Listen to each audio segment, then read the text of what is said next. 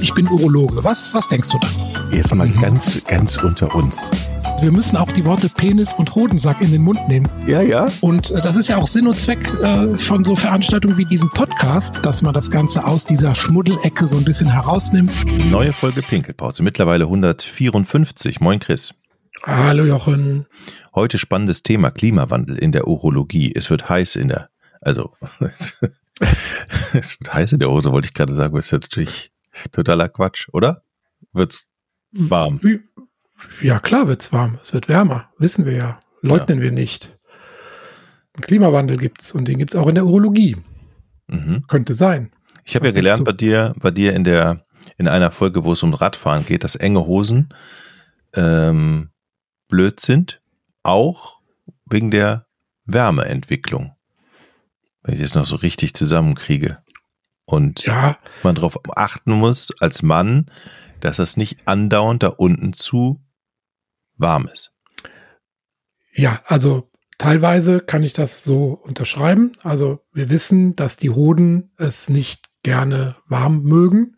Deshalb haben die sich auch überlegt, nicht im Bauchraum zu sein, wie bei der Frau die Eierstöcke, sondern die haben sich überlegt, sie möchten gerne aus dem Bauchraum raus und sind dann in der Embryonalentwicklung durch die Leiste gewandert und haben sich in den Hodensack gelegt. Und da ist es zwei Grad kühler als im Inneren. Und genau diese zwei Grad Unterschied, die machen es nämlich aus, damit die Spermien normal reifen können und die Hoden normal funktionieren. Das wissen wir. Das ist äh, sozusagen Fakt. Ob jetzt enge Hosen, Fahrradfahren und das, was worüber wir heute reden, nämlich Hitze, Klimawandel, ähm, da einen Einfluss hat, da müssen wir noch so ein bisschen Fragezeichen dahinter machen, aber wir können ja auch mal einfach so ein bisschen spekulieren. Ist ja auch schon mal erlaubt bei uns in der Pinkelpause. Wie verträgst du denn die Hitze so? Ich muss ja ganz ehrlich sagen, ich bin ja hier im Norden und wir haben einen Garten, wir haben viel Schatten, wir haben viel Bäume. Und du hast auch schon wieder dein Matrosen-Langarm-Streifenshirt an. Ja, und es hat, es hat hier die ganze Zeit geregnet jetzt gerade. Ach. Klar, wir hatten auch eine Hitzewelle, aber man kann es hier aushalten. Ja. Man kann hier ans Meer. Also wir sind eigentlich ganz, kommen hier eigentlich im Moment noch ganz gut davon, muss ich sagen, so gefühlt. Okay. Ja, das äh, kann ich nicht bestätigen. Also ich hab, bin nicht so hitzeverträglich. Äh, die Praxis, wo ich arbeite, da knallt die Sonne rein, keine Klimaanlage, da geht kein Lüftchen. Schwitze ich den ganzen Tag. Dann habe ich am Wochenende einen Umzug mitgemacht, drei Etagen runter, dann wieder drei Etagen hoch. Ähm, da war ich fix und alle habe so viel geschwitzt wie noch nie in meinem Leben. Ähm, ja, und da habe ich schon auch gedacht, okay, was, was macht das mit den Organen? Und ähm, haben wir zum Anlass genommen, mal gucken, äh, gibt es den Klimawandel nicht nur generell, sondern gibt es den auch in der Urologie und insbesondere bei urologischen Organen. Genau, ich habe jetzt die ganze Zeit immer nur an äh, da unten rum gedacht, aber natürlich hm. sind ja auch im, im Körper auch urologische Organe. Jetzt, was macht hm. denn jetzt übermäßige Hitze mit diesen Organen? Wie reagieren die? Ja, also wir haben schon ähm, sehr hitzeempfindliche Organe in der Urologie. Also insbesondere die Nieren, die sind natürlich am empfindlichsten. Die sind ja dazu da, den Flüssigkeitshaushalt zu regulieren. Und wenn es jetzt besonders heiß ist, also Hitzewelle ist ja, glaube ich, definiert als drei oder vier Tage hintereinander, wo es Maximaltemperatur über 30 Grad liegt und es geht nie ähm, unter 25 Grad in der Maximaltemperatur ähm, solche Perioden, die dann über mehrere Tage anhalten, da verliert der Körper viel Flüssigkeit über die Haut und übers Atmen. Und der erste Reflex ist natürlich Flüssigkeit einzusparen. Und das macht der Körper über ein Hormon, das ist das sogenannte antidiuretische Hormon, ADH. Und das sagt den Nieren, lass alles drin, kein Wasser raus hier. Ja, es bleibt alles drin. Und dann wird einfach die ähm, Gefahr von akuten Nierenschäden sehr, sehr hoch, weil die Nieren sind schon auch empfindlich, was Durchblutungsstörungen angeht und ähm, diese kleinen, es gibt ja eine Million kleinste Niereneinheiten, ähm, die ähm, Glomerulum-Einheiten, die sind einfach empfindlich. Und äh, wenn der Körper sagt, okay, es kommt hier kein Wasser mehr raus und die Durchblutung wird gedrosselt, die Nierenproduktion wird gedrosselt, dann sind die, ist die Gefahr von Nierenschädigung besonders hoch. Also das können wir schon sagen, die Nieren sind Hitze empfindlich eben aufgrund dieses äh, Wasserspareffektes, der dann reflexartig in Gang gesetzt wird, sozusagen. Und dem folgend gibt es natürlich dann andere Probleme. Ne? Wenn weniger Urin durchgespült wird, können mehr Harnwegsinfektionen theoretisch auftreten. Ne?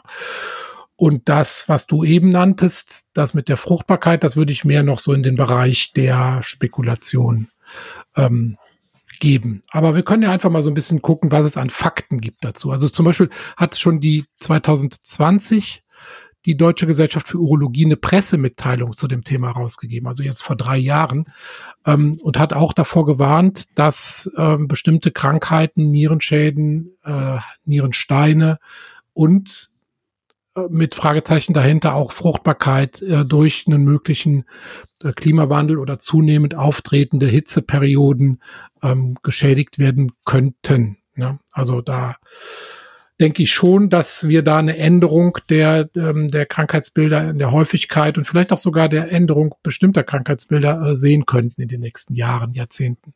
Betrifft das vorwiegend Ältere oder sind auch Junge betroffen? Ja, natürlich vorwiegend ältere, weil äh, bei denen sind natürlich diese Regulationsmechanismen äh, viel unelastischer, äh, mal so gesagt. Das heißt, wir wissen sowieso ja, dass grob gesagt die äh, Organfunktionen ein Prozent pro Jahr etwa abnehmen. Das heißt also, ein 80-Jähriger hat weniger als die Hälfte der Organfunktion eines 30-Jährigen. So. Und wenn da natürlich dann noch solche ähm, Kompensationsmechanismen greifen, wie dieser Wasserspareffekt, dann ist eine Niere beim 80-Jährigen natürlich schneller im akuten Nierenversagen oder in einer, in einer Schädigung, als das bei einem 30-Jährigen ist, der dann vielleicht auch noch ein anderes Trinkverhalten an den Tag legt. Äh, was man weiß, ist, dass bei höheren Umgebungstemperaturen, da gab es eine Studie in den USA, die haben einfach mal verglichen, wie ist die Temperatur draußen und wie ist die Aufnahmerate in Krankenhäuser für Leber- und Nierenerkrankungen. Und da zeigte sich tatsächlich, das war ein Zeitraum über 20 Jahre in Kalifornien, dass also in heißeren Phasen mehr Leute wegen Leber- und Nierenerkrankungen ins äh, Krankenhaus müssen. Lebererkrankungen kann ich nichts zu sagen. Nierenerkrankungen haben wir, denke ich, eben erklärt, warum das so ist. Und das schlägt sich dann auch in Zahlen nieder. Also das können wir schon als Fakt hier verkünden. Ist es eigentlich ein, ähm, eine eine besondere Situation für Menschen, die in gemäßigten Klimazonen leben, also wie Europäer mhm. zum Beispiel, weil ich könnte mir ja mhm. vorstellen, dass die Menschen in Afrika da schon ganz andere Erfahrungen haben. Also kann, mhm. sind der Körper unterschiedlich für ausgelegt? Ich denke, das muss so sein, weil es gibt natürlich regionale Unterschiede und es gibt auch eine Verschiebung. Da gibt es auch wieder interessante Daten. Da gibt es in Amerika den sogenannten Steingürtel. Das ist praktisch eine, eine Zone im südlichen Amerika, wo vermehrt Nierensteine auftreten, einfach weil es da wärmer ist. Und was da ähm, beobachtet wurde, ähm, und zwar ähm, auch aufgrund äh, sehr, sehr großer Daten, verschiebt sich diese Region, also dieser Steingürtel aus den südlicheren Bundesstaaten weiter in, nach Norden in Richtung der, der mittleren ähm, Bundesstaaten der USA. Das heißt also, es gibt auf jeden Fall regionale Unterschiede, es spielt auf jeden Fall Klima, Witterung eine Rolle. Aber wie immer spielen auch andere Faktoren eine Rolle. Was man also zum Beispiel auch weiß, ist, dass ähm, Lateinamerikaner, also Menschen lateinamerikanischer Abstammung, also Hispanics, ähm, mehr zu Nierenstein äh, oder solchen Funktionsstörungen neigen. Also die Ethnie spielt sicher auch eine Rolle. Das kann man also nicht alles so klar sagen, sagen, der ist mehr ja. adaptiert daran, äh, der weniger. Aber auf jeden Fall spielen Klimazonen und vor allem die Verschiebung der Klimazonen in Bereiche, wo Menschen leben, die das vielleicht nicht so gewohnt sind, dann auf jeden Fall eine Rolle. Jetzt haben wir die Niere angesprochen. Gibt es denn jetzt auch andere Dinge, die bei der Hitze die Männergesundheit betreffen? naja, Nierensteine, ne, Nierenfunktion das eine, Nierensteine das andere. Klar, es wird weniger getrunken, die Niere wird weniger gespült, der, der Kristallisationspunkt wird schneller erreicht, wo sich dann Steine bilden können. Ähm, der Urin wird tendenziell saurer, wenn man weniger trinkt, ja. Und dann entstehen insbesondere äh, Harnsäuresteine ähm, durch die Dehydrierung, das wissen wir. Und andere, wenn du das ansprichst, durch das weniger Durchspülen der Nieren wird man eventuell anfälliger für Harnwegsinfektionen. Und insbesondere auch aufsteigende Infektionen. Ne? Denn klar, wenn von Niere über Harnleiter zu Blase weniger gespült wird, haben die Bakterien bessere Chancen, auch nach oben zu steigen.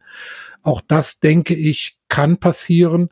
Und was auch in der Pressemitteilung der DGU damals genannt wurde, ist möglicherweise auch ähm, das Risiko für Wundinfektionen nach Operationen. Also es gab sogar schon mal die Diskussion, ob man OPs aus der wärmeren in kältere Jahreszeiten verschieben sollte, weil möglicherweise, das aber nur empirisch, also aus Erfahrung berichtet, mehr Wundinfektionen bei wärmerem Wetter auftreten und vielleicht sogar das Keimspektrum sich verschiebt. Ne? Dass also andere Bakterien im Spiel sind, wenn es wärmer ist, als bei kälteren Temperaturen. Mhm.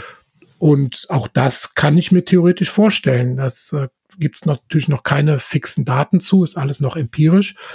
Aber ja, das äh, könnte uns alles drohen. Kann man denn auch sagen, in Zukunft, je heißer es wird, desto mehr Probleme kriegen wir grundsätzlich mit der Fruchtbarkeit? Fruchtbarkeit hatten wir ja schon noch zwei, ich glaube in ein oder zwei Folgen hier, was da so ähm, passiert. Und wir wissen ja, die Fruchtbarkeit nimmt ab. Seit den 70er Jahren in den westlichen Ländern nimmt die Fruchtbarkeit deutlich ab. Also, und wir haben auch jetzt auch wieder empirisch in der Praxis kaum noch ein Spermiogramm, also eine Spermauntersuchung, was komplett normal ist. Es gibt immer fast immer irgendeinen Faktor, Beweglichkeit, Konzentration, Form der Spermien, der nicht in der Norm ist. Und ähm, wir wissen, dass die WHO-Kriterien ähm, der Fruchtbarkeit immer häufiger nicht erfüllt werden. Also die Fruchtbarkeit in westlichen Ländern nimmt ab. Das ist Fakt. Was jetzt da der Hauptfaktor ist, Umweltgifte, also die Hauptpunkte, ähm, die diskutiert werden, sind ja Umweltgifte, elektromagnetische Strahlung. Ja, und wir bringen jetzt noch die Temperatur mit ins Spiel. Ähm, die kann durchaus eine Rolle spielen dabei. Ja. Ähm, auch hier kann ich keinen Beweis anführen, aber ähm, wenn wir jetzt von, von zunehmender Unfruchtbarkeit sprechen, kann das eine Rolle spielen. Ja. Jetzt mal eine ganz blöde Frage. Wenn jetzt eine Hitzwelle kommt, würdest du Männern raten, ja, geht, holt euch ein Kühlpack und packt das mal für zehn Minuten in die Hose? Jetzt mal. Du bist immer so schön pragmatisch. Vielleicht sollten wir mal mit dem Herrn Lauterbach sprechen, ob er das in seinen Hitzeplan mit aufnimmt. Keine gute Idee wahrscheinlich, ne? aber ich finde es ein schönes Bild. Ja, also, du machst ja damit jetzt keinen Schaden. Ne? Das ist ja immer, kommt immer nee. auf die Menge an. Wir hatten ja auch schon mal unseren Eierkühler, den wollten wir doch mal ja. erf erfinden. Genau. Ich glaube, da müssen ähm, wir ran. Da müssen wir ran. Ähm, ja, also das ist sicherlich äh, kein Fehler ab und zu ein bisschen zu kühlen. Aber wie gesagt, die Dosis macht das Gift jetzt nicht da äh, Schockfrosten im also Schritt. Nicht, also nicht, nicht, nicht in den Bottich voller Eis hängen. Ja, ja, und wir wollen ja auch äh, hier so ein bisschen seriös bleiben. Also ich würde jetzt nicht du. aktives Kühlen. Danke. Ähm, ich würde jetzt nicht aktives ja. Kühlen empfehlen, aber ähm, tatsächlich sich vor langen Hitzeperioden, auch ähm, lange, intensive, heiße Vollbäder stehen in der Diskussion. Da gab es mal eine kleine Studie aus Brasilien, die das mal angeblich, ähm, also so praktisch Spermiogramm vorher, dann haben Männer ähm, über eine bestimmte Zeit ein heißes Vollbad genommen und dann wurde nach einer gewissen Zeit das Spermiogramm kontrolliert. Und in dieser kleinen Studie war die Spermaqualität schlechter geworden.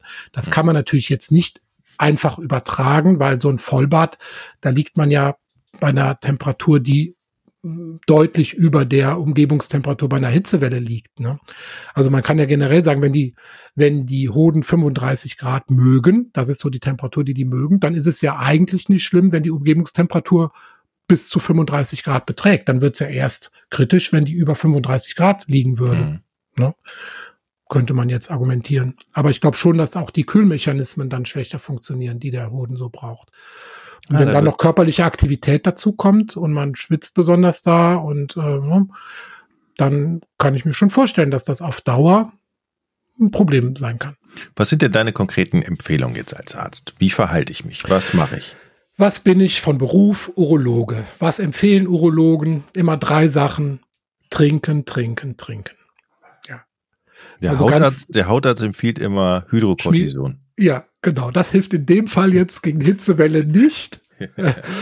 Aber nee, trinken, äh, absolut wichtig. Dann werden die Nieren durchspült. Der Körper kann seine Körpertemperatur viel besser regulieren. Ähm, der Schutz gegen eindringende Bakterien ist viel besser.